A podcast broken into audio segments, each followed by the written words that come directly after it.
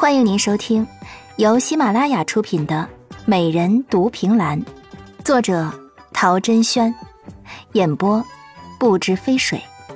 欢迎订阅。第二十四集，矮个子男看到高个子男不对劲儿，立刻过去。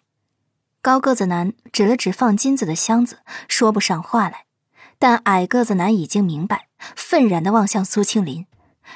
你在金子上动了手脚？不，苏青林很无辜的摇摇头。金子这么可爱的东西，我怎么舍得下手？我只是不小心把噬心粉撒在了锁扣上罢了。顾嫣嫣无语望天，这两者有差别吗？无心公子，要是我哥死了，我绝对不会放过你。你哥的死为什么归咎于我？不是你还有谁？苏青林无奈的摇摇头，然后竖起一根手指说：“第一，是他自己去拉锁扣开箱子的。一般人开箱子不是都拉锁扣吗？”顾嫣嫣心中如此反问着。苏青林又竖起第二根手指：“第二，这噬心粉只要在一个时辰内将毒素排出体外，就不会死，所以他还有救。但若你非要缠着我，”耽搁了最佳救治时辰，死了可不怨我。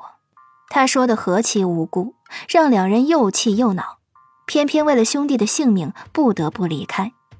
矮个子男背起高个子男，经过苏青林的身边的时候说：“我不会放过你的，你等着。”顾嫣嫣见他们走远了，这才从苏青林的背后出来。他走到门口，看着两人的背影，重重的叹了口气。我说苏青林，你到底怎么杀了他们满门的，让他们这么恨你？我是好人，从不杀人，他们都认定你了，还会有假？顾嫣嫣转身说话，却冷不防看到他将两大箱子金子盖好，很满意的摸了摸箱子。你在做什么？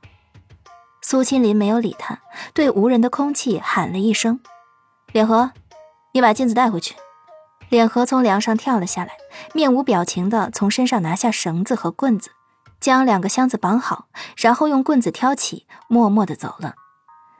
苏青林看着自己的金子安全的上了外头的马车，这才想起了顾嫣嫣的存在，对她微微一笑，如沐春风。顾小姐，我送你回家。顾嫣嫣被他突如其来的殷勤态度激得全身的鸡皮疙瘩都全起来了，抖了抖，她才说。嗯，不用了，我自己可以回去。这可不行，我答应你爹会救你回去，所以不能食言。走，他大步朝他走过来，顾嫣嫣步步后退，转身就跑。怎知他突然一手从后面勾住他的腰，将人往后一拽，就拽进了他宽厚的怀中。他还生怕他会逃跑似的，另一只手也紧紧地将人圈在怀里。不要挣扎，天就要黑了。这里的山路不好走，你这般娇小可人会被猛兽抓走的。他离他很近，说话的气息顺着清风的浮动落在他的耳朵上，痒痒的，似乎还带着他身上一股淡淡的清香，让顾嫣嫣的脸禁不住一红，在他怀中小小的挣扎了一下。你，你别唬我，猛兽才不会吃我这种，要吃吃你才对。哼。苏青林又靠近他一些，这一次，他红润的嘴唇一张一合之间，似有似无的触碰着他的耳廓。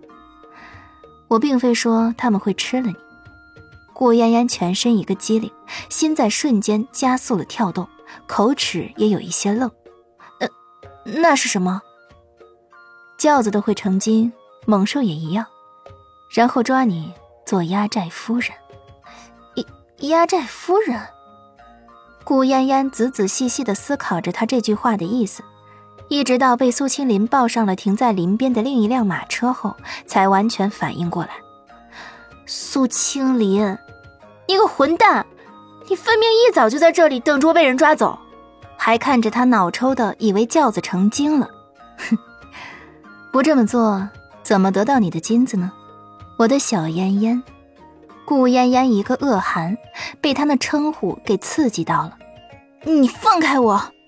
好，苏清林果断的放开了他，如此的爽快让顾嫣嫣心有疑惑：“你这么容易就放开我？”他话还没说完，就被点了穴道和哑穴，然后被放平在马车的软垫上。苏清林笑望着他，一字一句的说：“好好睡一觉，我们回家拿钱。”顾嫣嫣闻言，双眼一翻，恨不得昏死过去。本集已播讲完毕，亲爱的听众朋友，请您订阅关注，下集更精彩。